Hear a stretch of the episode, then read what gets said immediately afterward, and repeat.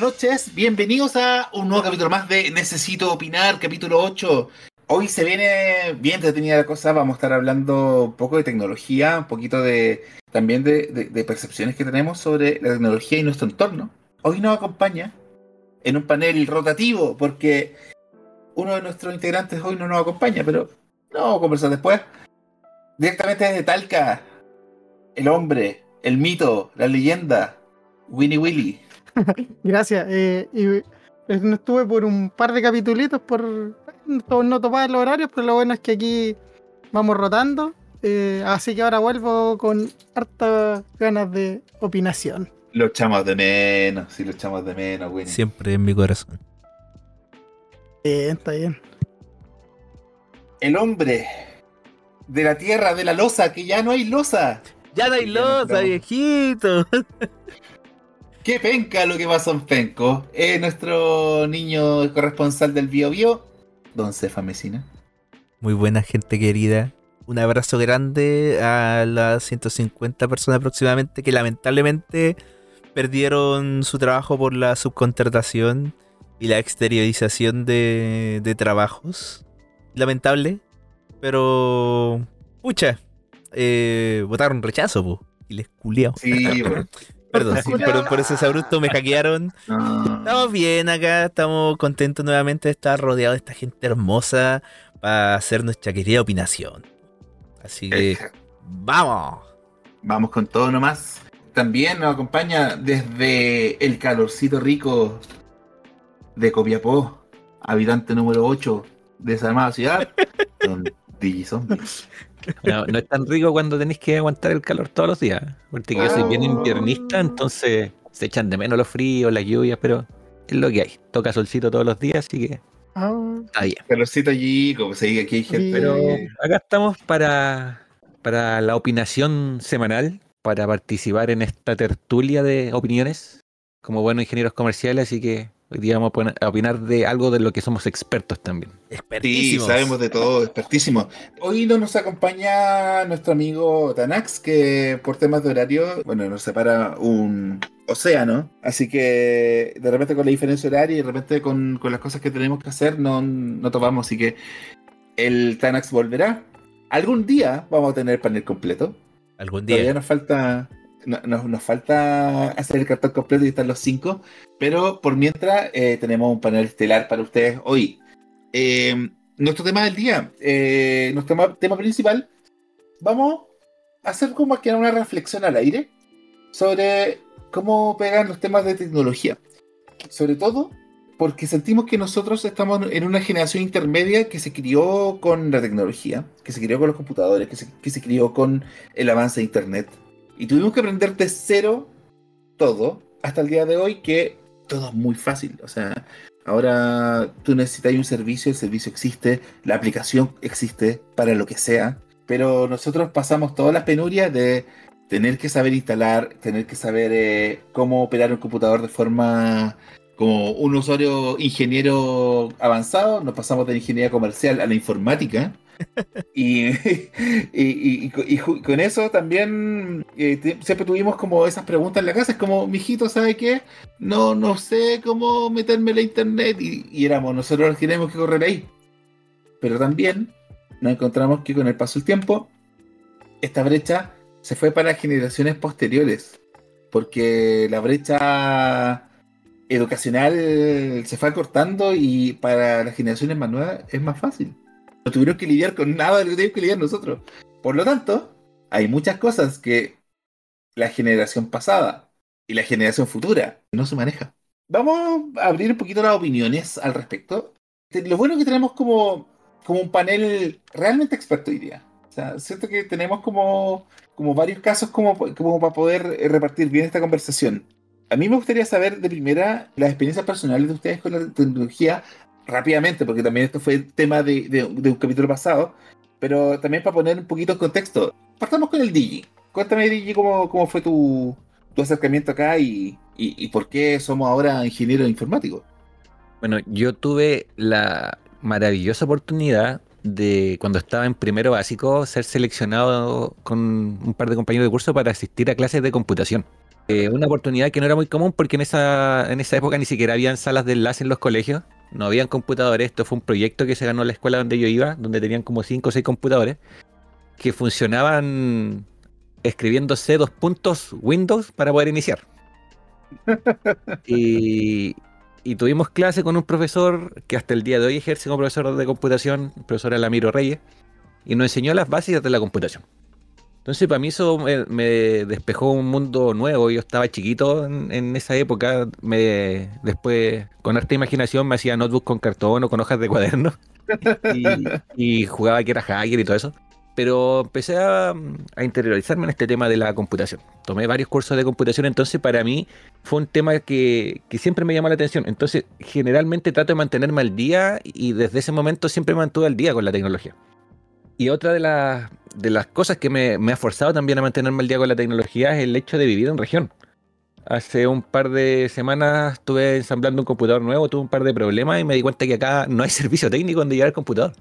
Y tienes que arreglártelas por de alguna forma. Y- Claro, y hay que arreglárselas de alguna forma. Entonces, por lo mismo, eh, he tenido que aprender no solamente sobre el uso de las herramientas tecnológicas, sino que cómo repararlas, cómo funcionan, qué partes llevan, qué partes se cambian. Por lo tanto, para mí ha sido una. No ha sido nuevo, no ha sido difícil, porque desde muy chico me metí en esto de la tecnología, siempre me llama la atención el computador como base, pero de ahí a los celulares, a las consolas, a todo lo que es tecnológico. Y yo cuando lo veo en comparación con otras personas que no tuvieron la misma oportunidad, hay un, hay un mundo de diferencia, incluso dentro de la misma generación.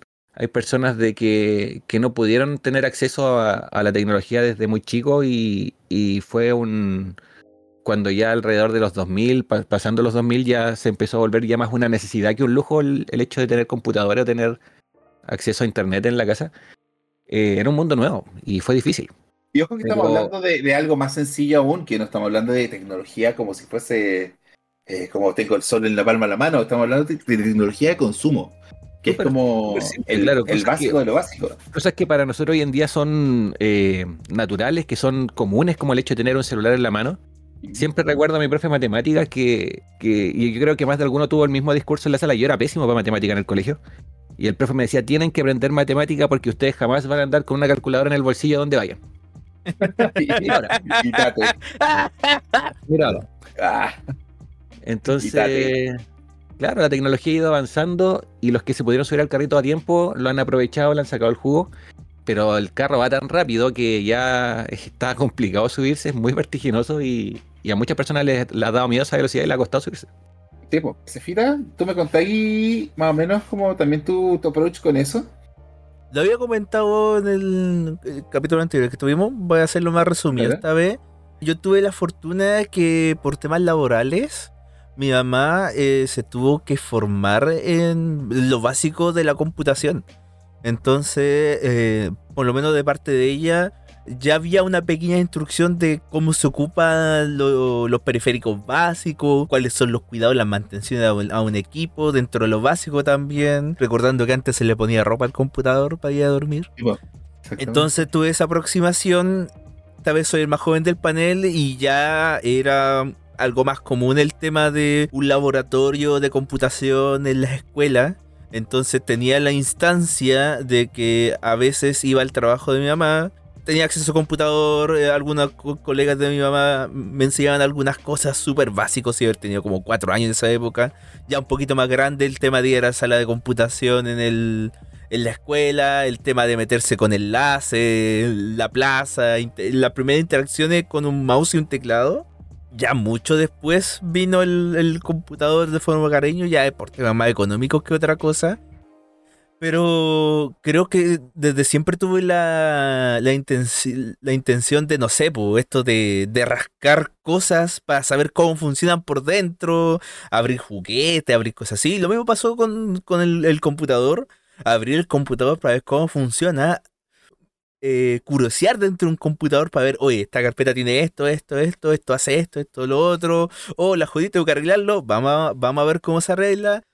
Con suerte lo arreglaba. Más suerte que talento. Pero de ahí se iba formando aprendizaje. Entonces, hay un tema de interés por la tecnología, por cómo funciona. Y eso me ha servido también para saber lo que sé. O sea, quizás no me, no me pega tanto como el Digi, porque en la región que vivo igual es digamos que eh, más céntrica dentro del sentido que hay más cosas, hay más insumos, no tengo que perder, pero eh, es más por el interés de yo quiero aprender porque quiero saber cómo funciona esto. Tanto en, en lo que es el elemento físico como eh, lo que estoy viendo a través de la pantalla, hardware y software. Y eh, en base a eso se ha ido mi, mi autoformación y también lo que he aprendido de distintos lugares, de distintas formas, de distintas personas. Claro. Entonces, Eh, es, una, es una cosa que personalmente ha sido muy orgánica y comparto lo último que dijo Digi, que eh, si tú ves incluso mi generación o la generación de, de ustedes de- entre sus pares, pasa que, puta, eh, un- uno se convierte en el típico amigo con Putin. Eh, Es más Sí, pues, fácil. Cuando, sí. se echa, cuando se echa a perder eh, El de los eh, formateos. el compu, ¿cachai? Como, oh, no sé, eh, se te olvidó la clave. Es a uno el que llaman, po. Sí, pues así como, oye amigo, ¿cómo funciona esto? Oye, ¿cómo puedo integrar esta aplicación? Bla, bla, bla. Oye, sabéis que necesito un computador, ¿me podía ayudar ahí? Y claro, uno sabe porque entre necesidad y gusto adquirió los conocimientos para. pues. La gracia que tiene es que dentro de la misma generación, obviamente les va, les va a quedar un poco más que si le- les digo a mis papás o, o a un estudiante de básica o media. Que tengo la experiencia muy cercana, que mi papá es el que me pide ayudarlo en todo. Hay cosas que he aprendido muy bien, hay cosas que no. Y yo creo que va por el mismo tema que mencionaba antes. Tenía la curiosidad yo de querer meterme a esto y saber cómo funciona. No me daba miedo, pu. Yo sé que mi papá lo hace también por medio así como, oye, siento que voy a tocar algo, que voy a apretar algo y que puede explotar. ¿Cachai? Sí. Entonces eh, hay, hay- hay un temor por el desconocimiento, que es natural, y versus a quiero vencerte de conocimiento para yo sentirme seguro al usar esto. Claro. Eh, es, bueno, es el ese es el tema y es la brecha. Esa es la brecha. Me gustaría saber- también saber del lado del, del Winnie si tiene como, como algún acercamiento respecto al- a este mismo tema, ¿cachai? Porque, después vamos a llegar a partir de, de este conocimiento base, que, que también voy a comentar un poquito también qué pasa por mi lado. Pero esta, es- esta es la base para lo que queremos desarrollar. A ver si nos podéis contar un poquito, Winnie. Sí, bueno, eh, lo, lo mío igual tiene un- muchas cosas comunes con, con el- lo del Digi y con lo del Cefa, porque el primer computador que yo tuve, para hacer correr el Doom, yo tenía que poner D dos puntos Doom. Entonces, así corría el Doom. Pero también, por ejemplo, tengo harto de que cuando era chico, no, no solo con el computador, sino que desarmaba cosas. Eh, obviamente conozco cuando llegó computador también, pues cuando alguna vez, no sé, no me prendió el computador, yo lo abría así, caré palo nomás.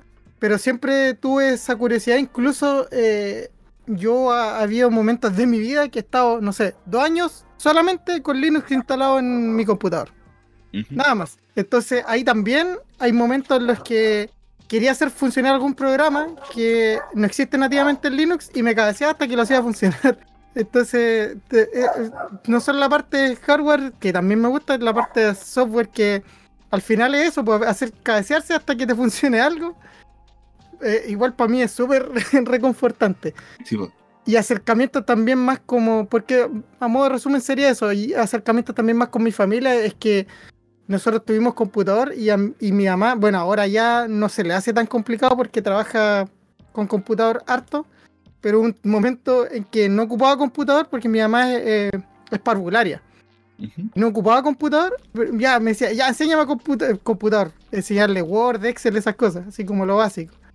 Y pasaban dos semanas y se le olvidaba. Entonces, me preguntaban, oye, enséñame. Ah, pero mamá, si te enseñé, no sé, el mes pasado. y así. Entonces, eso fueron como. Pero sí, pues también lo que decían los chiquillos, de que uno se. Muchas veces con la familia se reforman como, oye, es que no me, no, no me prende el computador, ¿qué pasa? y ahí uno dice, ya, ir a revisar y todo eso, pero sí, muchas cosas en común en general, como que caímos todos en, en, en esa misma parte. Bueno, a mí en lo personal me pasaba que, que, claro, por el primer computador que llegó a la casa, yo era el que lo iba a ocupar. Básicamente estaba, estaba hasta en mi pieza ese computador. Y claro, pues todo, todo lo necesitaban, todo lo necesitaban como, como llegó el momento de hacer algún trámite, o no sé, en mi casa estábamos mi, mi hermano y yo en ese momento. Yo tenía, o sea, como yo tenía la curiosidad de tenerlo, lo, lo, lo completamente. O sea, también me pasó, hice durar un computador que había durado, no sé, tres años, lo hice durar seis. Eh, y corría juego y no sé, eh, y lo- me metía al registro, arreglaba weas, trataba de optimizar, no sé, usé todas las weas posibles para arreglar el registro de Windows, weón, de principio a fin. Pasé de tener, no sé, 64 megas de RAM a tener, no sé, 512 con el mismo tarro. Eh, y intrusarlo al máximo, y estrujarlo, pero a, a todo dar. Y claro, po, el paso a una tecnología más sencilla se me hizo muy agradable. ¿Cachai? No tener que preocuparme de, la, de, de fragmentar el disco o de no sé qué. Pero todas esas weas ya las sabía hacer. O de meterme por DOS a correr alguna aplicación externa, ¿cachai? Eh, ahora no hay necesidad de hacerlo, ¿cachai? Pero sí tuvimos que pasar por eso. Sí tuvimos que pasar por, por todo ese tedio. Y, el paso siguiente para nosotros es súper fácil. El problema es que las generaciones más viejas tienen este, este problema que, comentaba, no sé si fue el eh, o el Winnie, de que le ponen el mouse encima y se lo van a echar. Y ese, ese miedo que tienen es, es brutal, po. Es real, eh, en verdad tienen miedo de que, oye, pero es que si me meto acá voy a borrar todo y voy a matar el computador, ¿cachai? No, o imagínate, yo, el, el caso más común es cuando eh, tenían que hacer operaciones bancarias por el computador. Claro, Era el terror sí. máximo, así, viejo, ¿qué, qué va a pasar con mi plata? Y puta, pasó eh, cuando empezó a aparecer el e-commerce, el terror a comprar porque te iban a estafar. ah, sí, po. Sí. sí. ¿Cómo voy a meter mi tarjeta acá, weón? ¿Estáis loco? No, o sea, el, el- el mismo tema de. El, el tema de ¿Me pagar con tarjeta. No, el tema de pagar con tarjeta en físico. En Eh, físico. inmediatamente el miedo es, me van a cagar. eh, Sí, no aparte que la prensa no ayuda porque hoy en el cajero de no sé qué eh, comuna eh, clonaron 200 tarjetas. No sé. No, ya lo yo. Entonces, Eh. Y, y eso, y eso, la generación pasada, ¿cachai? Se alejó también. po. O sea, al final nosotros teníamos que hacer un poco de soporte técnico de ellos. eh, porque también no, no había mucho, mucho interés de, de aprender porque pensaban que iban a hacer más daño que bien, po, ¿cachai? claro. Claro. Posteriormente llega por ahí a, eh, a finales de la década del 2000, principio del 2010, se masifican los smartphones. Yo diría que ya del 2010 para adelante. eh, la gente tiene acceso a un Android, tiene acceso a un iPhone, ¿cachai? Y ahora es más común eh, meterse en un ecosistema, ¿no? Y eso nos lleva como, como a la otra escala, ¿cachai? Es como eh, de a poco la- como la computación portátil empieza a ser más cómoda y empieza a ser una realidad. Porque también hay intermedios donde los teléfonos son chiches que hacen algunas cosas, tenéis la aplicación, no sé, pues, de, de la que tomáis cerveza y la que se tira peo, ¿cachai? Y, y esas eran como las grandes aplicaciones del teléfono, pues, weón. El dado, viejito. El dado, ¿cachai? Sí, la igual- linterna. eh, eso es como- Linterna, como- pues a mí me iba a decir. Eso igual me lleva a pensar un poco en el, el auge del PC de, de casa, el PC de escritorio, eh, así como un, como un artículo ya de necesidad dentro del hogar, ya más allá de ser un lujo o algo para jugar, duró súper poco. Es corto, es Es corto. súper corto, cortísimo. porque cuando recién ese- el computador ya estaba entrando como algo de necesidad en el hogar, para ya sea para las tareas de los cabros chicos o para hacer algunas operaciones, aparece el celular y le quita todo el protagonismo. Y la gente eh, deja de pensar en el computador como algo, como un objeto necesario y lo reemplaza por el celular. Y aquí me vuelvo ingeco de nuevo y yo diría que no es un plazo más largo de 5 años. O sea, este que aparece el smartphone.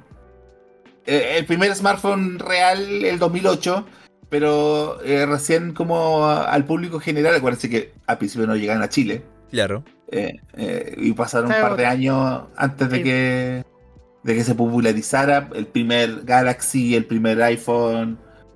eh, pasaron 2-3 años. Sí, Eh, dos, tres ya, años. 2000 2015. La máquina del tiempo hasta el 2015. Ahí recién eh, el computador pasa a ser, o sea, perdón, el, eh, el smartphone pasa a ser como una herramienta fundamental para el día a día. ¿Cachai? No, y, De tiene, tiene los sentidos de que haya, haya tenido esta brecha. Eh, la máquina del tiempo está súper bien acorde. Eh, 2010 nace Android, eh, que es el, el más masivo por, por un tema de accesibilidad, todo eso. Pero después que se cruza esta curva de, eh, digámoslo, tener un equipo eh, con un costo bajo, pero que me pueda cumplir satisf- satisfactoriamente las funciones básicas, es el- la, la fecha que tú apuntas a pro cabeza. Claro, claro. Ya fue como por ahí 2015, ponle. Sí, no, a- ¿Dónde- ahí se democratizó el, el smartphone. Sí. Y claro, pues ya el celular, el celular de barra ya casi nadie tenía ya y, y ya te un par de generaciones dentro del iPhone y, y ahí va en el, no sé, pues en el Galaxy S3, 4 y ya con eso eh, aparece toda la gama media y baja de los Android y con eso se, todo el mundo tuvo acceso. Sí, Y sí. cuando pasa eso, pasa otro fenómeno que también yo creo que no, no, no habíamos pensado. Nuestros padres que nos pedían ayuda para hacer todo, empiezan a pedirnos menos ayuda porque los sistemas están hechos de forma súper intuitiva.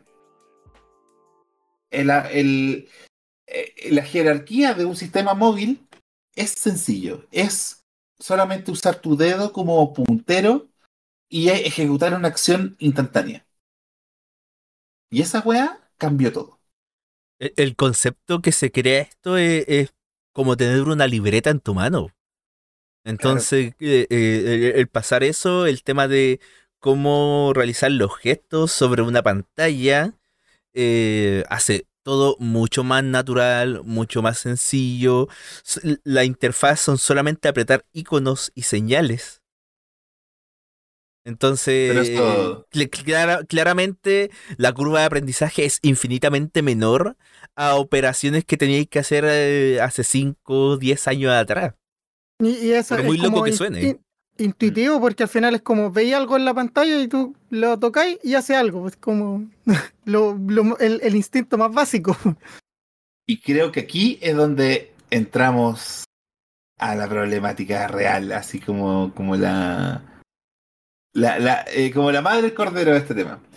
Sí, porque eh, entender que nuestros padres no pueden hacerlo, una generación anterior, una generación que eh, analizando el, el tema de, no sé, pues la, la materia gris, tu cabeza, obviamente eh, está más, es menos flexible que una mente más joven. Entonces, No, y pedirle que te, que te instalen una aplicación. Que te Sí. instalen, por ejemplo, eh, me, me pasó, de hecho, aquí como que voy a meter como ejemplo real. eh, mi vieja quería escuchar Spotify en el computador. Y no se manejaba que con la pestaña del browser podía hacerlo. Así que la, como, como que la afirmación fue, instálate la aplicación de Spotify. Pero ¿cómo? ¿Cómo, cómo si esto...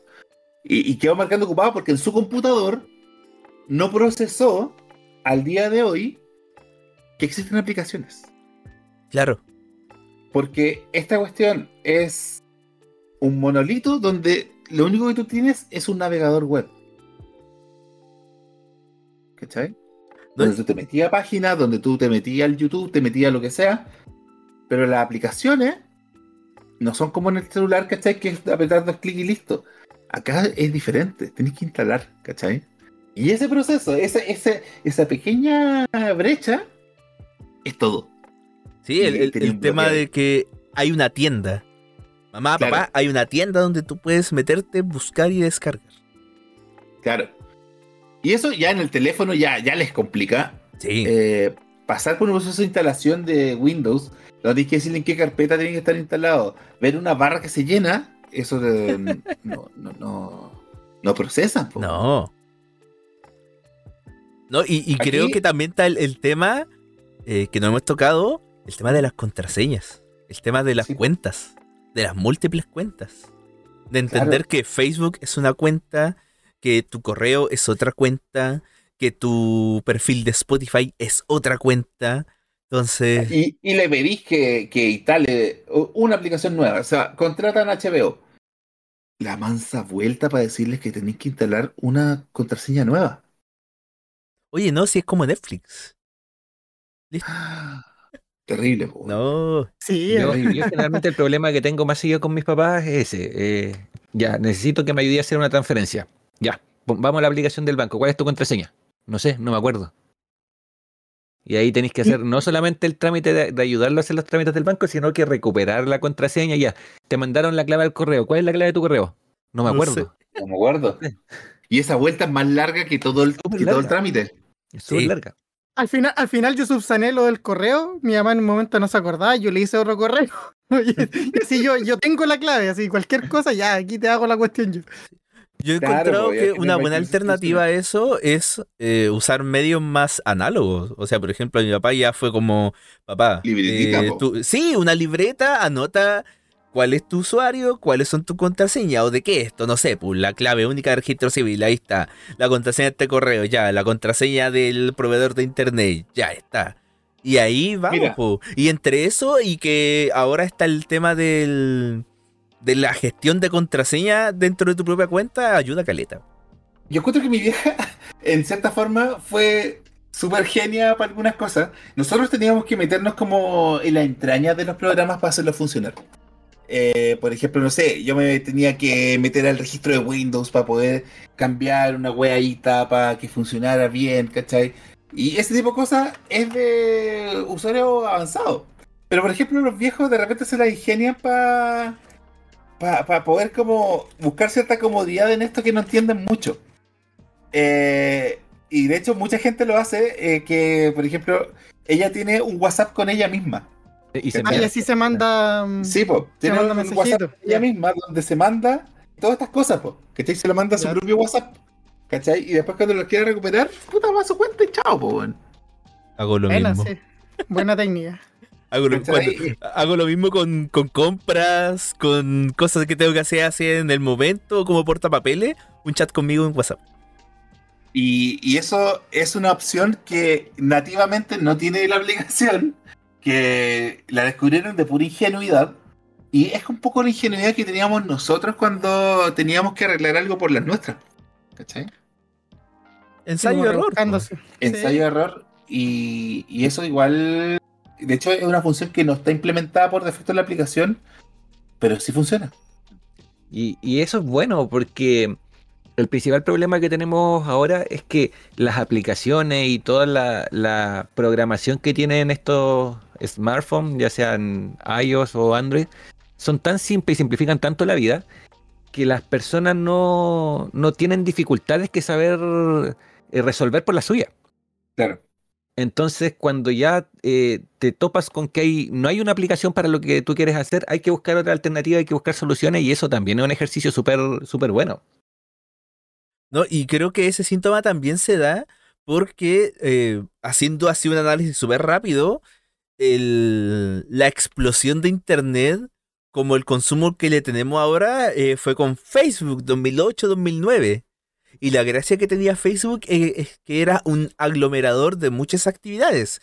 Tenía chat, tenía consumo de video, tenía publicaciones, tenía publicación de imágenes, entre otros, recordatorios de cumpleaños. Y luego esa aglomeración de todo en una aplicación se diversificó en la hiperespecialización en cada aplicación. Ahora tengo una aplicación para ver serie y película, una aplicación para escuchar música, una aplicación para subir videos, una aplicación para informarme, entre las 10.000 otras herramientas, ya sea de eh, trabajo u ocio que uno puede encontrar en, en un smartphone.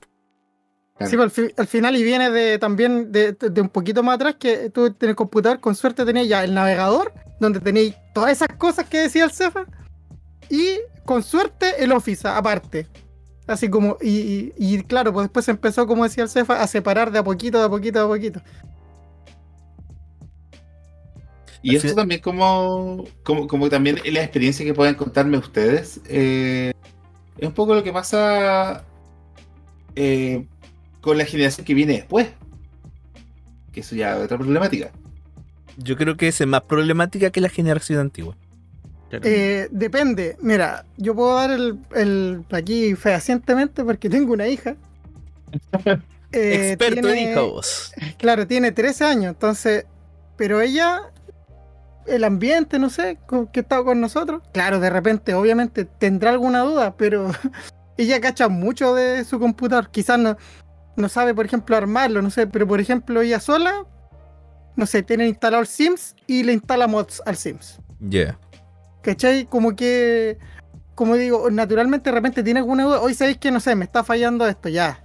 Pero normalmente ya sabe, por ejemplo, actualizar su driver de video. como que, como que ella sabe mucho esas cosas. po. Sé que puede que no sea lo común, pero no todo está perdido. no se Ya, entiende. eso está bueno saberlo, weón. Sí, no, eh, hablando, ya, ya pasándolo a la vereda del futuro con las generaciones de ahora, eh, me tocó hacer clases online en plena pandemia, po, 2020.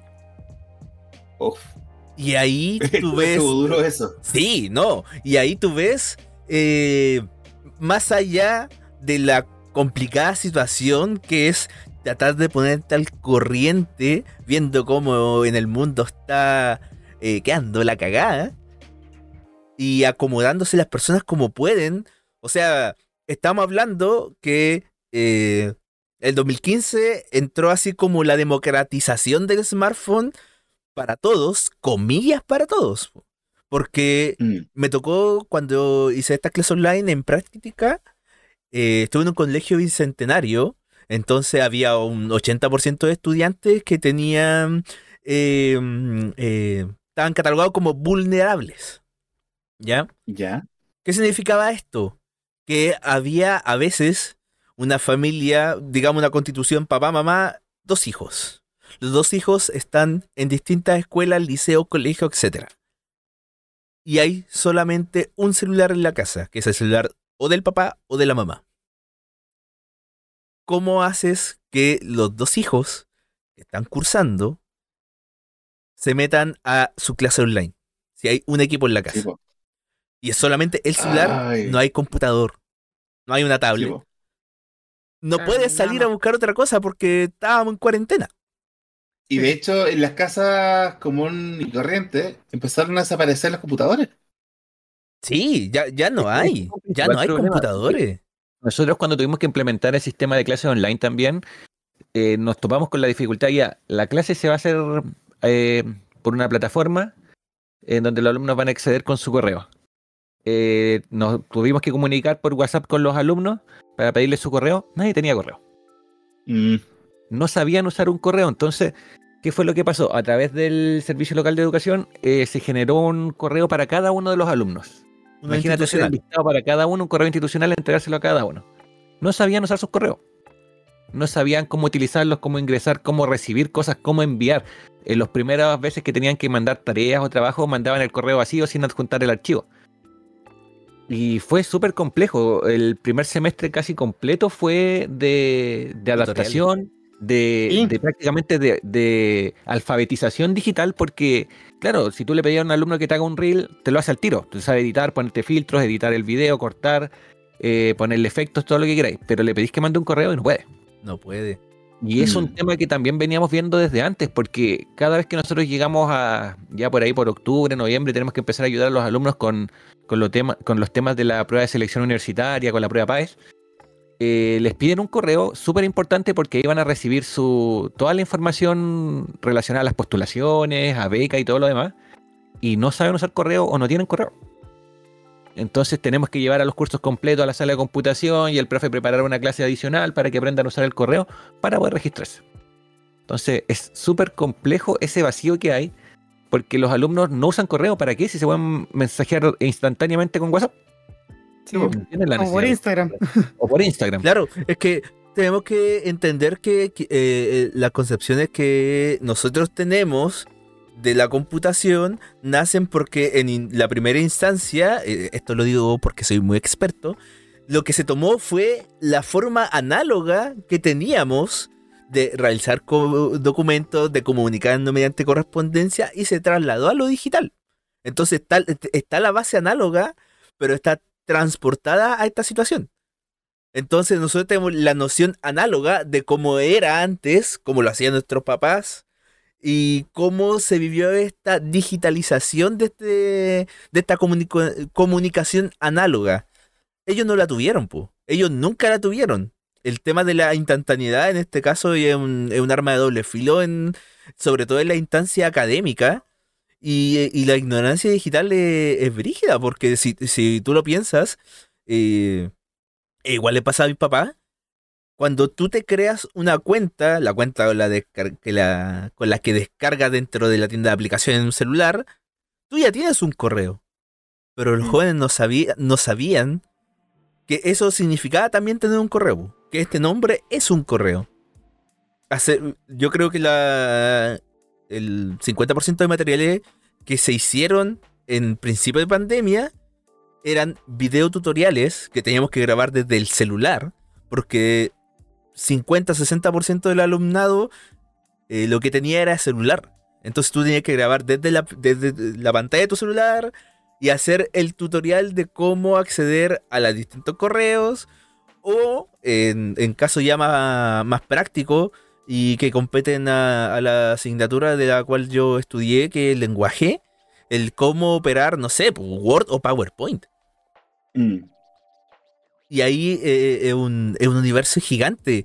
Esto ya también viéndolo anterior a pandemia, eh, cuando se lleva a los alumnos a sala de computación, el tema de cómo ocupar Word, el tema de cómo interactuar con el teclado, es nulo. Es nulo. Es nulo. Es nulo porque, claro, primero también, ¿qué otra vez llegamos a la pandemia? Porque eh, como estas cosas como de habilidades que deberíamos tener eh, no están aplicadas. Eh, es como estos dos años como que acá los que estaban en formación que debieron haberse interiorizado para tener más herramientas no tuvieron acceso nomás. O sea, si no tenías el celular, no tenías la tablet, no tenías nada, ¿qué, qué podías hacer? Y al final era. Eh, ocurría el- la escuela, colegio, liceo. eh, con la forma para poder hacerle llegar algún insumo tecnológico a los alumnos. O a veces eran los mismos profesores que se movían. Por un tema de que no había abasto para. En este caso, por ejemplo, colegios municipales. Que todos los colegios municipales tuvieran acceso a un computador en casa por alumno, considerando que a veces hay dos o tres niños, incluso los dos o tres niños son de distintos cursos en la misma escuela. Entonces, Claro. ¿cómo, cómo palea eso?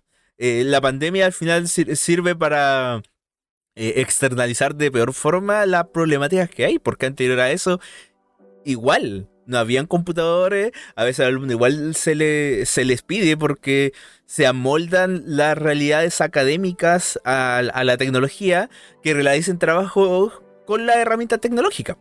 Lo más básico es como eh, se les pide el trabajo tipeado en Word, eh, tenéis que ponerle este tipo de letra, este tamaño de letra y con esta alineación.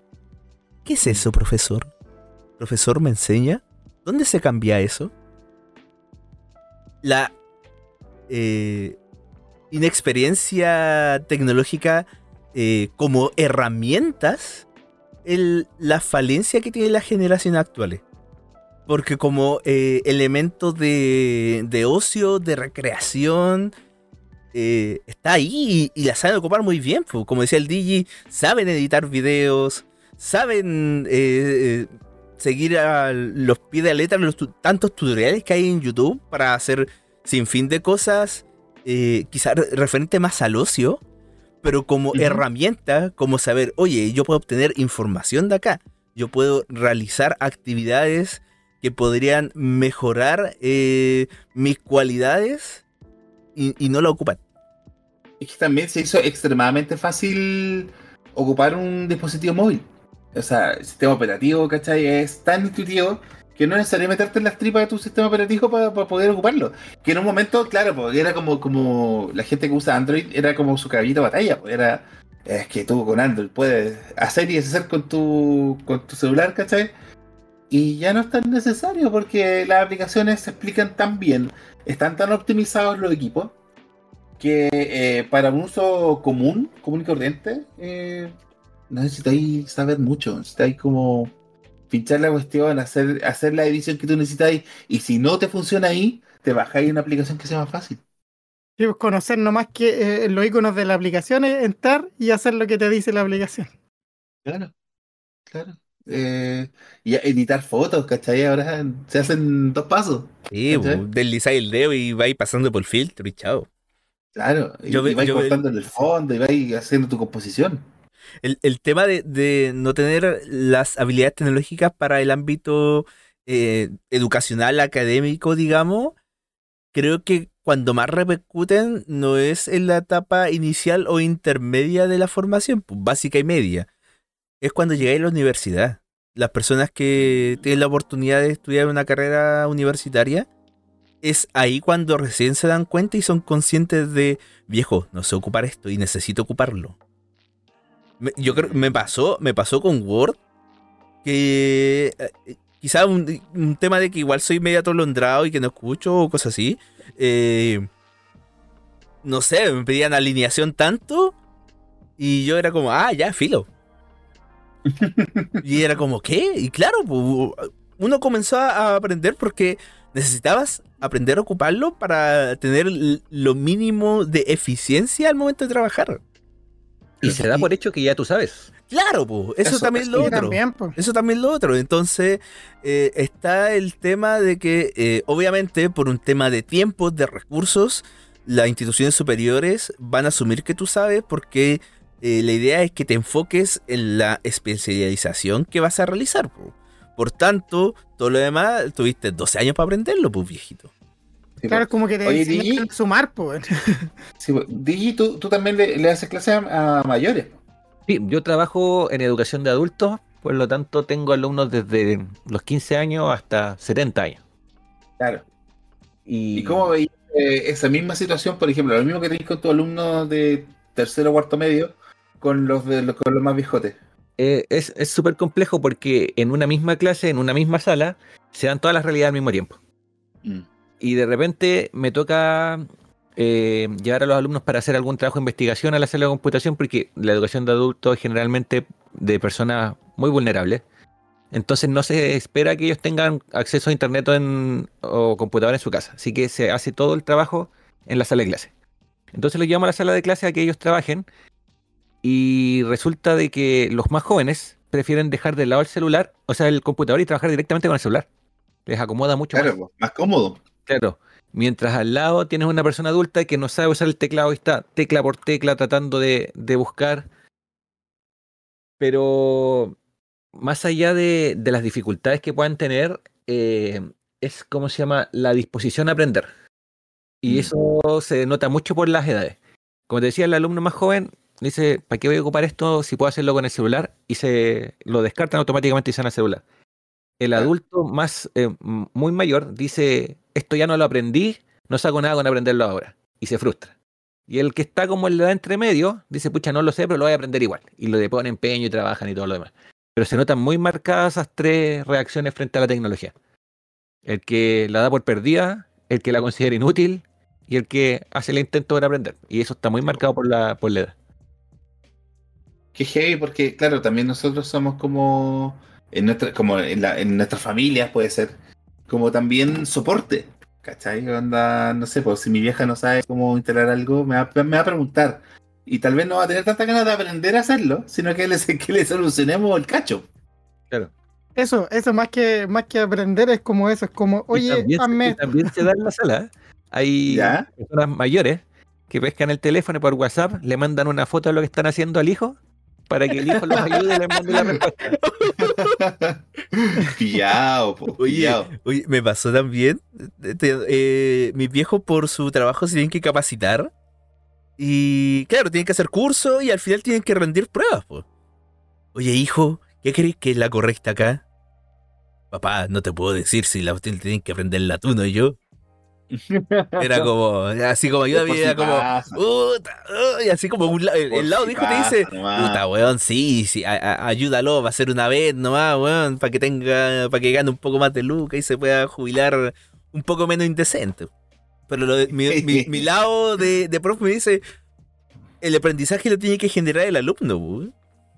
Sí, po, de Entonces, todas maneras. sí, po, ver eh, la, la tres instancias que eh, eh, ve el DJ al final es lo que hemos explicado a lo largo de este, este re- recuento tecnológico que hemos hecho. Y, y es brígido como, como uno lo ve, pues. Es más entendible ya, por, por ejemplo, yo vivo con mi abuelo, entonces a, a una persona de 85 años, de 90 años, que es la edad de mis abuelos, no les voy a pedir que aprendan.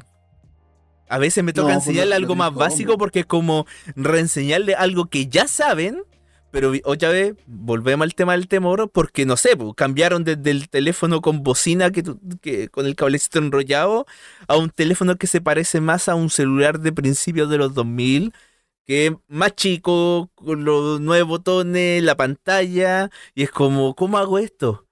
Es lo mismo, pero cambió el formato de cómo lo está haciendo, pero para ello es abrumador. Oye, y, y no solamente pasa con cambios tan drásticos, así como del teléfono con cable al teléfono, al smartphone, porque para ellos la, la mentalidad es, esto funcionaba, ¿por qué me lo cambiaron? Sí, Y, pero, pero te dicen, pero el nuevo te ofrece más alternativas, pero yo estaba bien con el antiguo. Y es algo que se da en todos los niveles porque con mi papá se da mucho el caso de que se le echa a perder un teléfono y se lo actualizan, le, le tienen que comprar uno nuevo, se compra uno nuevo. Y ese teléfono nuevo, a pesar de que siga siendo un Android, a pesar de que tenga las mismas aplicaciones, es un cacho volver a aprenderlo a usar. Y dice, no, yo prefiero mi teléfono antiguo, pero papá, tu teléfono ya no funciona, ya no carga la batería, no importa, yo prefiero mi teléfono antiguo porque el nuevo no funciona, está malo. Claro, malo. Está mal. No, está mala esta está cuestión. mala esta cuestión. un clásico. No, incluso, puede ser un dispositivo de la misma marca y que tenga el mismo sistema y pasa lo mismo, po. Sí, po, ni cualquier cosa así como, no, esta cuestión ni suena. Pero, oye, pero si lo tenéis silenciado, no, si está malo. Está malo, está malo. Oh, Oye, no. esta cuestión que ahora no tiene botones, así que ¿dónde, dónde Oye, me- ¿y, voy y cómo lo apago? ¿Cómo la apago? Así, ¿cómo, ¿Cómo voy al inicio? ¿Dónde voy a la aplicación acá? No, y, y me- y menos mal que por lo menos en Android, que es lo más masivo, Ah, aún no, eh, nunca implementaron por obligación el uso de gestos. Ya. Siempre están los tres botones, pues el, botón de Está ir opción, al, sí. al home, el botón para Claro, ir claro. atrás una vez o el- y el multitarea. Yo creo que si le, sa- le sacan eso, bueno, el, el, el 70% de la población, ni siquiera de adultos, dijo, de la población que no ocupaba gestos, se mueren. Se mueren. Sí. Obviamente hay un margen de nuestro rango etario hacia generaciones más jóvenes que se pueden acostumbrar, pero generaciones de nuestros papás hacia arriba, weón, no, ándate la chucha. No, Yo- imposible. ¿Dónde están mis botones? Y bueno, Mira, yo creo que igual, igual- nos pasó a nosotros cuando, cuando eh, eh, fue la transición de botón a pantalla digital, po. Así como, uy, qué raro escribir encima de un vidrio. Yo quiero un botón. Entonces, puta, a, a todo nos afecta. eh, algunos tenemos más capacidad de reaccionar en frente a las nuevas tecnologías, pero al final eh, siempre ve el, el común de la gente, el ciudadano a pie, el que más se ve afectado por los cambios, por la acomodación y que al final estos sigan siendo chiches, sigan siendo un centro de videojuegos para los niños, un lugar donde ver a los partidos para los papás, para, comunicarme con los amigos, con la familia y, ya está, pero eh, el tema de saber realmente que esto es una herramienta es lo que quizás se debiera enseñar. Enseñar así eh, eh, en transversal. Sí, po. Sí, po, porque igual, claro. ¿Qué, Es que- es ¿Cómo podemos pasa- redondear pasa esto? ¿Cómo podemos. Muchas Eso. veces las personas que están a cargo de la educación son personas mayores Sí, y ellos son los encargados de enseñarle a los más jóvenes.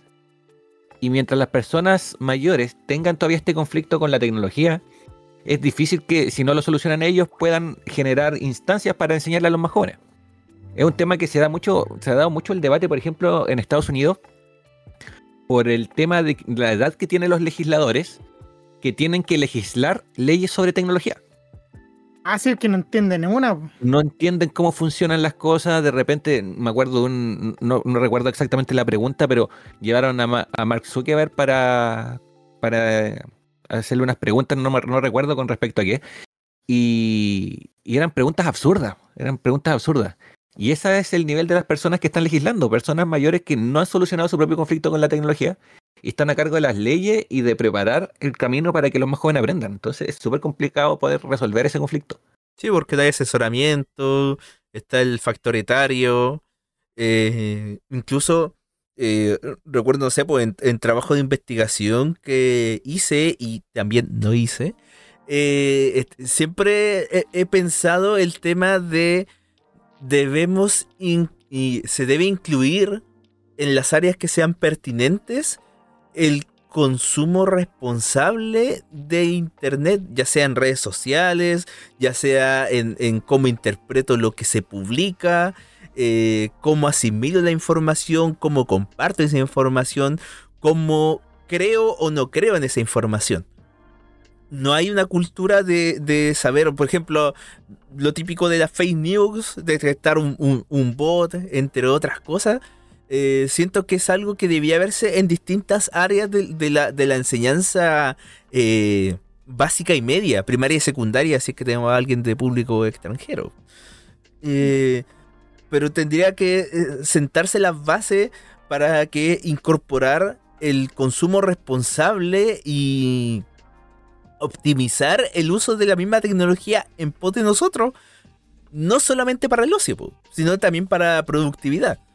Porque se pueden hacer las dos cosas lo más bien. Conclusión, como, como, conclusión de este tema, que es ese tema que hablan ustedes de las brechas, ¿cachai? Onda, ¿Por qué o sea, una generación que está más arriba, que es la que no entiende de otras cosas, son las que deberían enseñarle a las generaciones más nuevas y estamos tal vez replicando un vicio, un error, ¿cachai? En, en esta lógica, ¿sabes? Que, que, me parece que, la conclusión que sacaba el DJ eh, me parece súper coherente, ¿cachai? Que es como todo parte de, como también de, una tirada generacional que todavía no llega, ¿cachai? Em, para mí eh, es un tema cíclico, ¿cachai? Eh, eventualmente podría aparecer algo que nos simplificara la vida a nivel de enseñanza, a nivel como general con el uso de la tecnología. Espero que sí, ¿cachai? Porque eh, estar como, como en una generación tirando de que no sabe y otra que eh, no se entera, eh, puede ser complejo futuro. Sobre todo cuando tenemos otras problemáticas que sí tienen que ver con tecnología diaria, que ya lo hemos conversado varias veces, de, sobre inteligencia artificial, sobre mm, el mismo cambio climático. O sea, si, si lo pensáis bien, son herramientas que uno tiene que manejar, por ejemplo, para manejar información de cómo yo me entero de las cosas. ¿Cachai? Me estoy enterando, estoy usando los medios que donde se está entregando esa información. Si es que no tengo mucha educación digital, ¿puedo llegar a esa información? Eh, pregunta. Eso, es como mis, inquietudes como para llegar a una conclusión a este tema, porque queda un poco más abierto que los demás que hemos conversado. Es que queda, más, queda más abierto porque... Es un... queda más abierto porque lamentablemente es algo que quizás ni siquiera veamos la solución. Mm. Porque, porque es algo que está eh, afectado por demasiados factores, eh, partiendo con el aceleracionismo tecnológico en el que estamos, y que ese aceleracionismo también está cruzado por un estancamiento tecnológico. O sea, mm. tenemos avances tecnológicos muy rápidos, muy vertiginosos, estamos muy en la cresta de la ola. Eh, la tecnología se, está volviendo amable en el sentido de la accesibilidad. Eh, quizás no por el valor del equipo, pero sí por la duración de esto y la optimización de lo mismo. Entonces hace que sean interfaces más amigables, más fáciles, más rápidas. Ya no se pegan los teléfonos como se pegaba hace 10 años. Entonces. También hay un tema, hay tema de costo. Eh, claro. Se democratizó. Claro. por ejemplo, un equipo de, esa potencia y de esa característica ahora llega a cualquier bolsillo. Claro. Llega a cualquier bolsillo, pero eso también es una burbuja. O sea, lo, que les comentaba la pandemia, hay familias que solamente hay, hay un dispositivo tecnológico para un grupo familiar. Y ese dispositivo tecnológico no es como el computador de sobremesa, que tiene una pantalla grande, que tiene una interfaz de teclado y ratón, que quizá se pueden sentar dos personas a ver cómo se hace. El celular el smartphone que conocemos ahora es un aparato personal, muy personal. Entonces eso dificulta a que otra persona esté a tu lado eh, interactuando como se podría hacer con una interfaz más grande. Hay una brecha económica también importantísimamente grande porque esta vorágine tecnológica lo que hace eh, es tener esta famosa obsolescencia programada. Entonces un equipo barato que si bien puede ser bueno, va a durar menos que un equipo más caro porque el equipo más caro va a recibir mayor soporte por parte del fabricante. Claro. Eh, entonces, tenemos el factor político que comentaba el Digi, hay un factor eh, económico de la accesibilidad eh, a corto o largo plazo, más allá de una buena o mala experiencia, que afortunadamente ya no hay tantas malas experiencias como al inicio de esta nueva era tecnológica de- del celular. Pero está todavía, está esa brecha tecnológica, está la brecha social del, de ver, ah, no tienes esta, e- este elemento tecnológico que te quedaste atrás. Viene un Mm. tema de marginación, se puede El dar. FOMO también. El FOMO, el Fear of El Missing Out. FOMO. Entonces, eh, y, y- y bueno, de, de la, de lo que apuesto yo, el tema de la de no saber gestionar y el, el consumo de las distintas cosas que hay en internet por parte de los usuarios. Claro. Eh, yo creo que me queda muy claro la, opinión del Cefa, sobre todo, y la del Digi, pero me falta quizás saber cómo cerrar este tema con el Winnie. Si tienes alguna, algu- alguna reflexión como para ir cerrando el tema. Sobre todo, a mí me interesa mucho tu experiencia, que, que tú eres papá, ¿cachai? Y que también tenías esta cosa como medio intergeneracional también. O sea, tú venís como también como de la generación de nosotros que, que, que partió de 0 a 100 y también tenés tu hija, ¿cachai?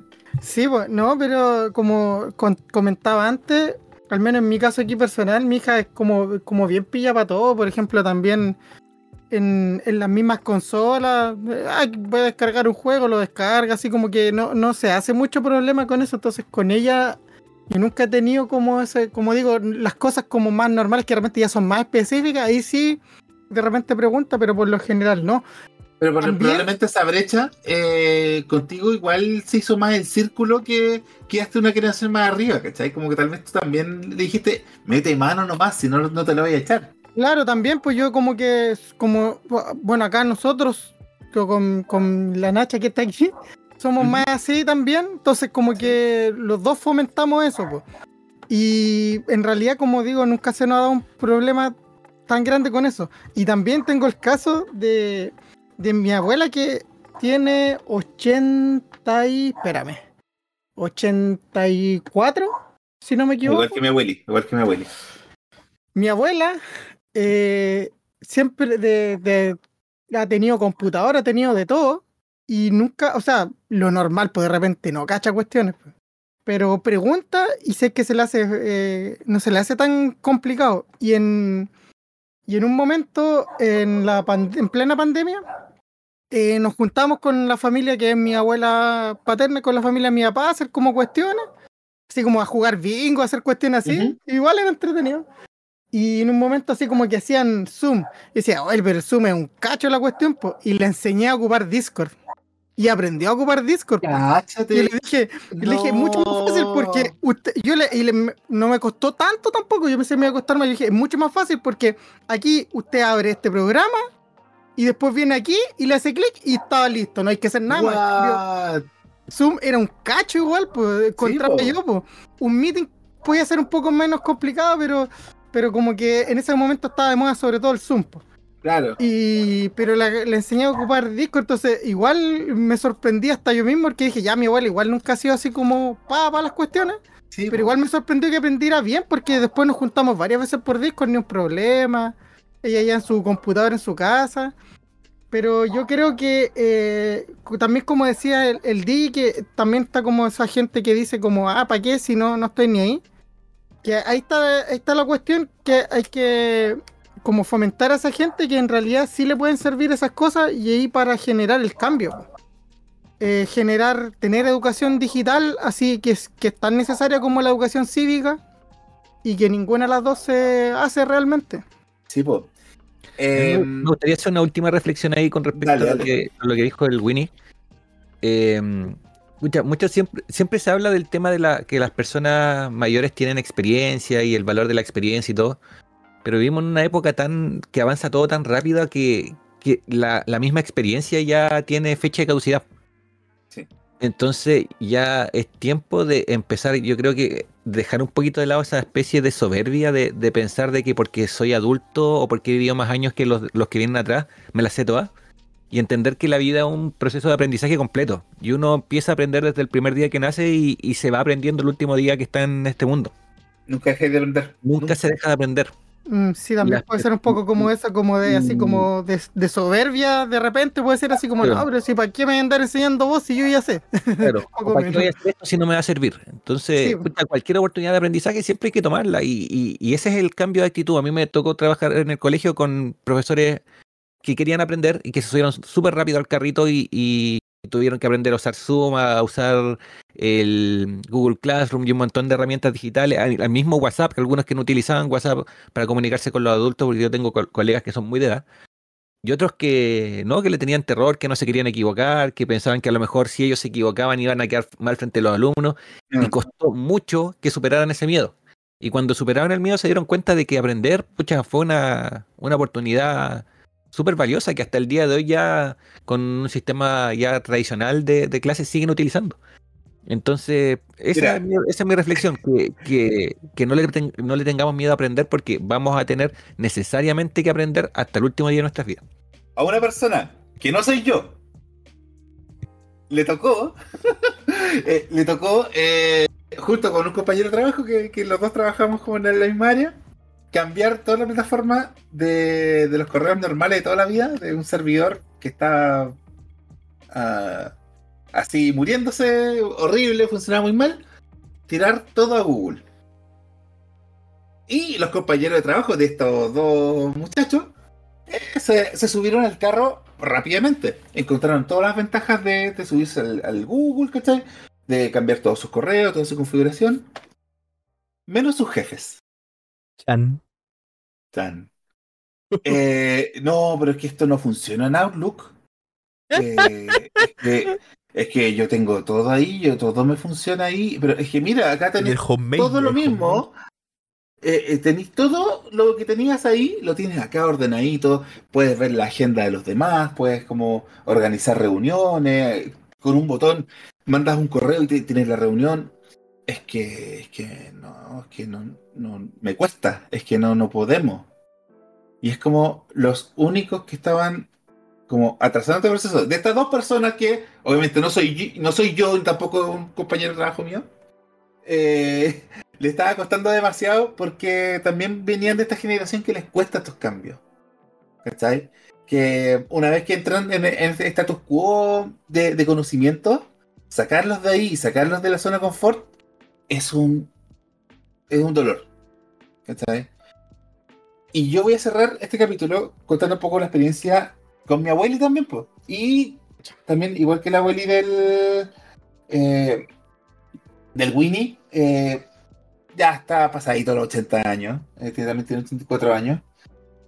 Y mi abueli eh, veía que todos sus hijos, mi- mi- mis siete tíos, ¿cachai? Se comunicaban por WhatsApp. ¿Cachai?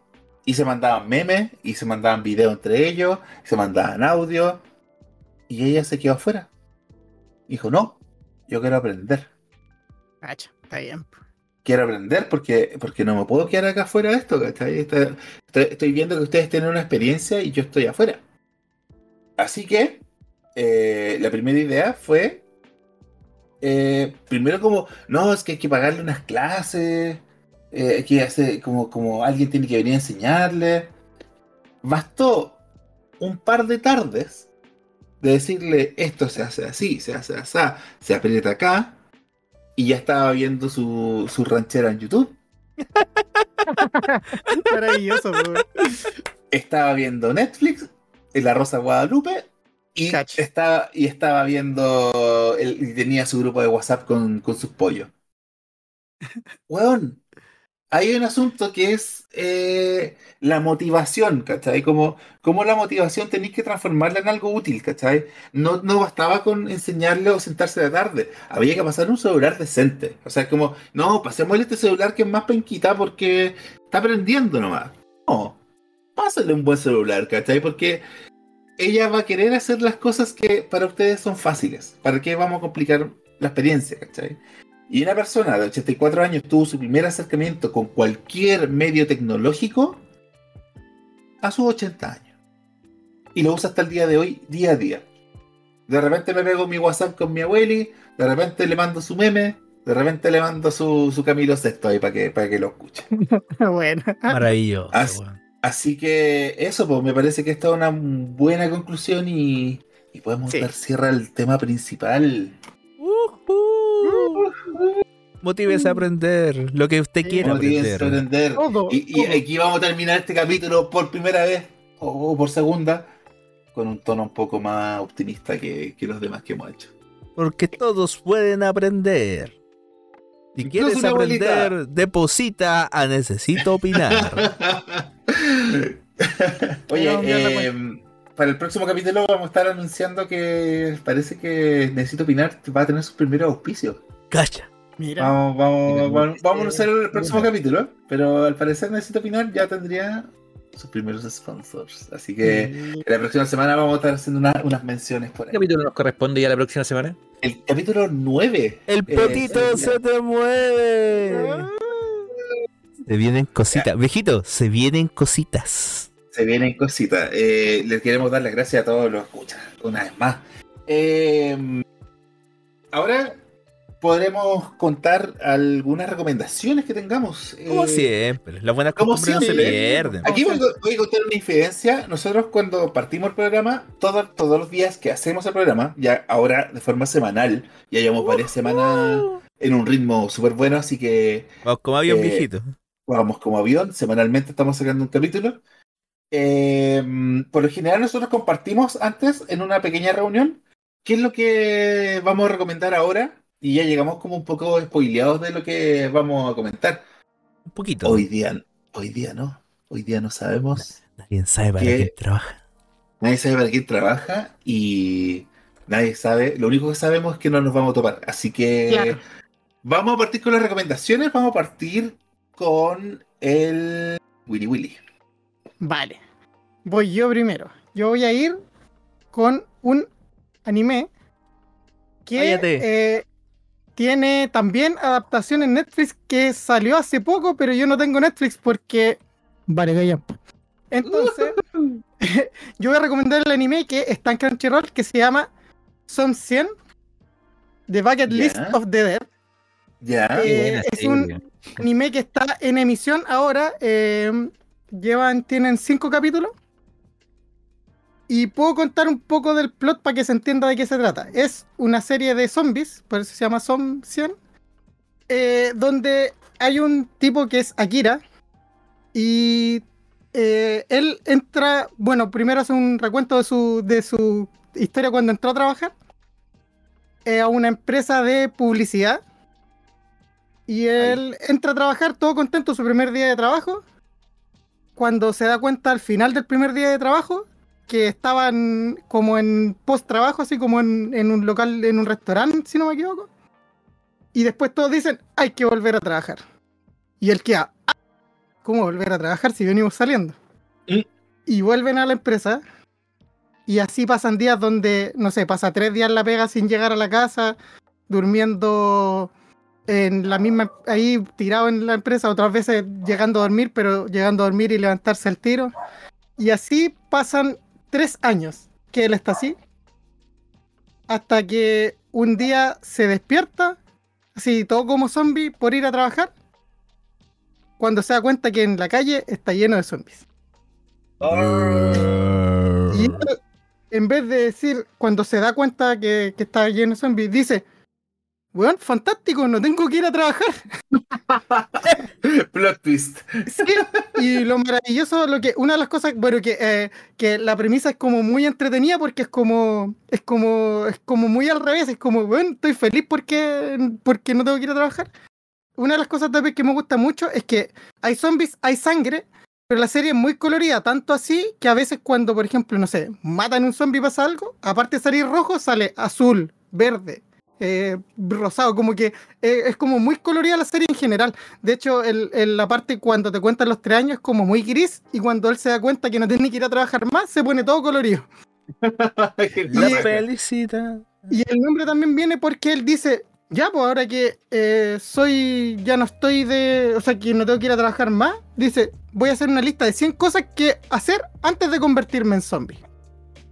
Y esas son La las cosas que empieza a generar y de ahí parte la serie. Como digo, lleva cinco capítulos en emisión y el sexto se estrena como, no sé si, creo que en dos semanas porque se retrasó un capítulo.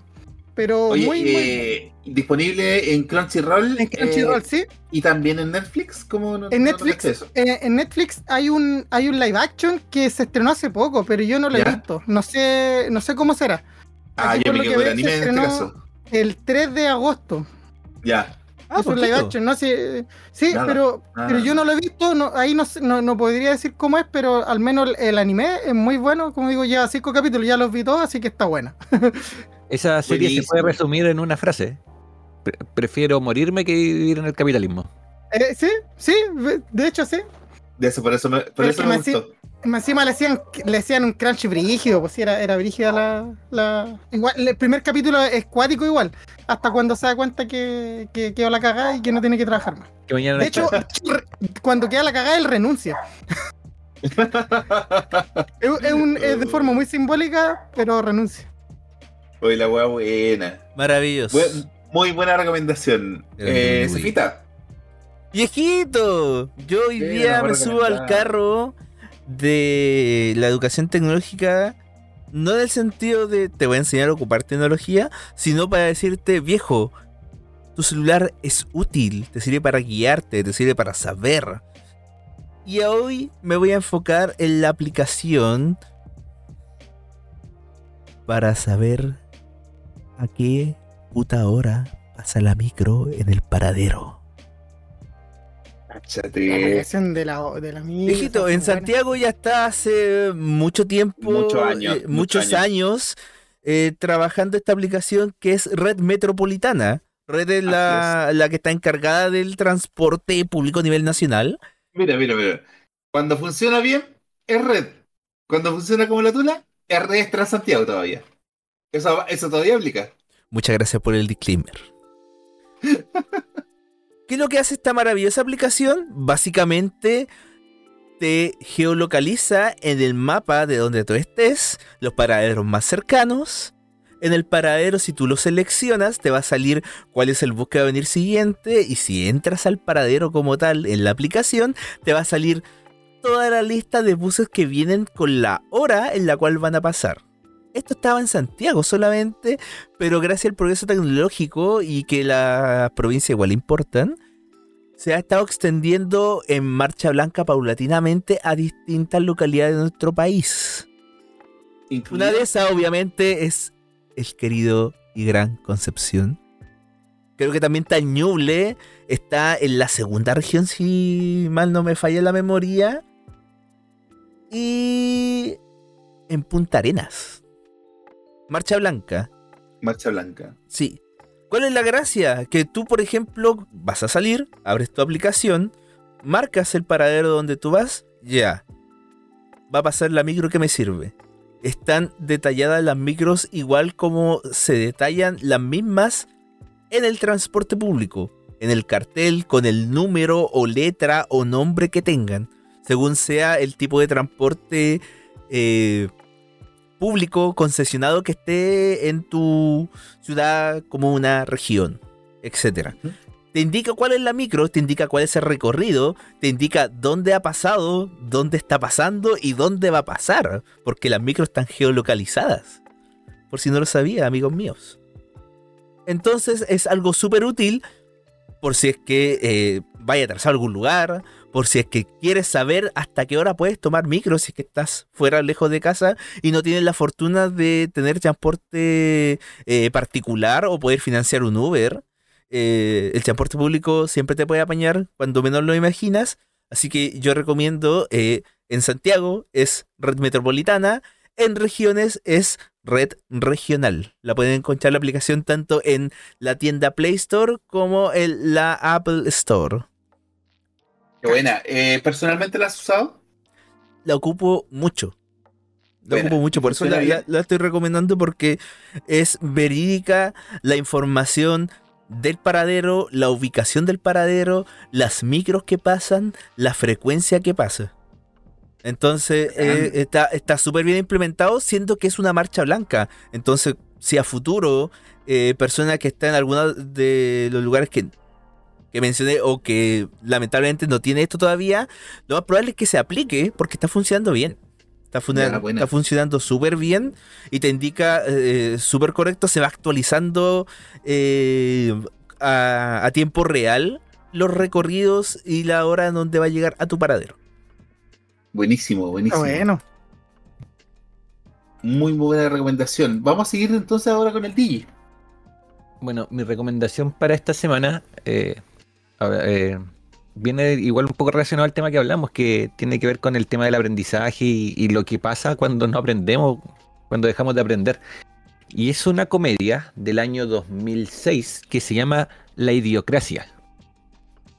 Esta es una película de, de comedia, de, de sátira, de un poco de parodia a la sociedad actual, que trata sobre un soldado del ejército que no es el más brillante, es bastante uno de los más torpes de, del- de su grupo. Y es escogido como una especie de conejillo de indias para participar en un proyecto secreto. En realidad lo que estaba haciendo el gobierno era pescar al soldado más inútil y congelarlo. Para poder, para poder descongelarlo muchos años más atrás y eligieron al más torpe porque no iba a ser una gran pérdida para el, para el equipo de trabajo. Resulta que pasan muchos años y este soldado despierta en el año 2515 y se da cuenta de que es el hombre más inteligente sobre la Tierra. La civilización fue retrocediendo gracias a las mismas comodidades, gracias a abandonar la ciencia, abandonar la, eh, el aprendizaje y se vuelven todos estúpidos. Entonces es una, es una, una parodia, una crítica a la sociedad actual, a lo que nos podría llevar el, el tema de, de, de caer en la posverdad y dejar de, de creer en hechos reales, en, en hechos científicos. Y ¿cómo, cómo, cómo me recordé esta película? Porque yo la vi hace mucho tiempo. Porque hace poco se confirmó, o sea, un dato rosa de la película, es que los eh, habitantes del futuro de esta sociedad idiota eh, usan como zapatos los crocs. Y resulta que, que fue porque en la época que se grabó esta película los crocs no eran famosos, eran recién un Kickstarter. Eran, eran como vendidos en lugares puntuales, se vendían por internet. Y el equipo de, vestuario buscó los zapatos más absurdos y más futuristas que podían encontrar Ah, y encontraron los crocs. Y, y en ese tiempo ni siquiera eran conocidos, ni siquiera eran populares. Así que esa película vaticinó más o menos lo que iba a pasar con los unos años más adelante, pero es una película muy graciosa, tiene participación de Terry Crews, eh, es muy graciosa. Así que véanla. No hay, no hay Disponible- nada que, que haya actuado Terry, eh, Terry Crews que no, que no sea chistoso, weón. Me cae, me cae muy bien, weón. Creo que la película está disponible en Disney Plus o Amazon Prime, una de esas dos plataformas la tiene. Súper. Y falta mi recomendación nomás. Eh, yo me voy a ir suavecito, tranquilito. Eh, estamos grabando en vísperas de un feriado, así que también es, como un panorama de, de ver tele un rato y desconectarse y ver algo entretenido, pero no tan denso. Eh, estoy viendo My Adventures with Superman, mis aventuras con Superman en HBO Max. Y está súper buena, weón. Eh, no pensé que, iba a enganchar tanto con una serie tan sencilla, tan poco pretenciosa en, en lo que quiere entregar. Es, este es el último, la última serie animada con Superman. Tiene cosas muy anime entre medio. Los diseños de personajes son súper anime. Es parecido como, como lo que pasó con Avatar, que, que es como, como, cómo sacamos un diseño de personaje que sea súper anime, animado muy en la paleta de anime, pero no es un anime. Se nota así como estáis viéndolo, no sé, un capítulo entero y ya cachaste que, que no va por ahí. Eh, en verdad estamos aquí tomando una aventura de Superman en su primer año como alumno en práctica del, de- del diario del Clarín, creo que es en, Sí. en la versión sí, Clarín. Eh, y que tiene como su mejor amigo que, que, que este cabrón, el, de Jimmy Olsen, que es como el fotógrafo que en, este- en esta versión eh, es un cabro que, que es con- conspiranoico, que quiere saber sobre, no sé, eh, los monstruos y, y los extraterrestres, y no se da cuenta que está viviendo con uno, son, son roomies. Mira. Y conocen a Luis Lane, que es como, como la, la, mina inquieta. eh, puta, es súper inteligente el personaje. Es, la, persona que resuelve los problemas en esta serie. De hecho, por el nombre te da a entender que esto está visto desde la visión de ella. ¿Cachai? No, no tiene como una. una- un- como- no, no, no está narrado por ella. Pero mucha parte del plot, tú te das cuenta que corre con las soluciones que da ella. ¿Cachai? Es un personaje súper inteligente, eh, súper impetuoso y también se manda a cagar, ¿cachai? ¿Por qué? Porque son cabros jóvenes que deben tener, no sé, 21, 22 años los personajes en esta parte. Eh, no sé, Superman no sabe usar sus poderes todavía, está recién aprendiendo, está aprendiendo sobre la marcha. Pero lo que me gusta principalmente de la serie, aparte de que está bien animada, es que está bien contada. Eh, te da una sensación de que no es necesario tener una historia cada vez más, eh, a falta de otro término, grotesca, ¿cachai? Eh, que mm, no tenga que recurrir como al humor de alcantarilla, ¿cachai? Eh, como si le estaba pasando mucho a la animación de DC, eh, como le estaba pasando a Harley Quinn, como le estaba pasando, no sé, ¿cómo, cómo enganchamos con la audiencia con una serie, weón, súper desfachatada como, eh, como la de el spin-off de Suicide Squad, ¿cachai? Eh, no vamos a recurrir a eso, vamos a recurrir como a historias que, que se sienten bien al final, ¿cachai? Que, que no que como que rescatan estos matinés de los años 80, esta- vamos a volver al capítulo de la animación, eh, pero con los códigos actuales, con tecnología actual, con, como- con lenguaje actual, ¿cachai? Pero es como una serie ochentera. Y, y tiene, o sea, al final, por lo que entiendo, se- que tiene un- el tono que tiene que tener, pues no es como un tono impuesto. pues. No, claro, no es un tono impuesto, no, no es que, eh, puta, están de moda los chistes, eh, no sé, pues, weón. Es que pasa que eso lo tiene mucho la serie Harley Quinn. Eh, los chistes sexuales, ¿cachai? Como que vamos a tener muchos chi- chistes sexuales eh, con Harley Quinn porque el personaje como que lo aguanta, ¿cachai? O vamos a hacer que los personajes se quiebren las piernas y que sangren, ¿cachai? Hay ciertas historias que, hay para ciertas historias que sí funcionan así. Pero otras historias que, que son más sencillas nomás, ¿cachai? Y que en el fondo Sí, pues. eh, eh, es sopita de pollo. Esta, esta es una serie para verla ahí relajadito, no, esper- no esperando tanto, pero como no estás esperando tanto, recibes harto más. Ya, Aparte que es, una, es una súper buena vuelta de tuerca para lo que es Superman. Un, super- Sí. un superhéroe que se creó en otro tiempo, con otros códigos, con otros conceptos, que hoy en día no funcionan y que ha costado mucho a DC poder reposicionarlo como un superhéroe importante. De hecho, Batman se pas- pasó a ser el personaje más importante de DC hace mucho tiempo. Y Superman ahí quedó en la sombra, eh, lejos de su, de su gloria, de su inicio. Este es Esta es una, superbuena vuelta forma. vuelta. Es- esta es una vuelta de forma, ¿cachai? Porque en el fondo te muestra que es un personaje vulnerable, ¿cachai? Uno de los grandes problemas de Superman en los cómics es que no tiene mayores eh, problemas para solucionar las cosas. Siempre hay una trama donde le quitan los poderes, siempre hay una trama donde, eh, puta, eh, no sé, siempre hay como una externalidad que lo nivelea con sus rivales. Acá el compadre no sabe qué tiene. ¿Cachai? No sabe que puede solucionar las weas así como en un 2x3. Y un weón que ahora, por ejemplo, el primero o segundo capítulo, se dedica unos minutos después de la pelea que dejó la cagada a ordenar, ¿cachai? Como que, eh, puta, estos escombros los deja acá, no, los voy a dejar acá al ladito para que se los lleven, ¿cachai? Eh, y ese tipo de cosas como que no se ve ahora, ¿cachai? Así que eso, recomiendo, está en HBO Max. Eh, van en el capítulo 7 de 10, así que quedan 3 capítulos para terminar la temporada. Y eso, po. Qué bueno. chico, viejito. Qué rico. Qué chicas con eso- recomendaciones, cabrón. Me gustaron todas. Sí. tan buenas, tan buenas. Sí, De, de hecho, también yo sigo sus recomendaciones en los capítulos anteriores. ¿ah? Y, y eso Sí. siempre queda en los eh, en la descripción del capítulo. Así que eso, al fin terminamos el capítulo número 8 del Necesito Opinar.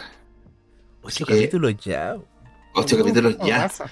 Cómo pasa rápido y está rico. Yo creo que vamos a seguir con, con esto y haciendo la opinación de los temas que nos gustan. Eh, Los dejamos invitados para el próximo capítulo. Eh, los queremos mucho. La próxima semana vamos a estar anunciando eh, las los emprendimientos que nos acompañarán. Nuestras, nuestras primeras menciones. Así que eso, un abracito, los quiero mucho. Un besito, Cefa. Un Chao, besito, chao. Winnie. Besito, Muchas gracias. Nos como siempre. Recuerden visitar nuestras redes sociales, Instagram, YouTube, Spotify como Necesito Opinar. Y también escuchen So- los podcasts anteriores, también también interesantes. Tan Están bueno. buenos, están buenos. Así que escuchen nuestros podcasts, síganos en las redes. Y eso, un beso, nos vemos. Chau, chau. Chao. Chao, poto pelado.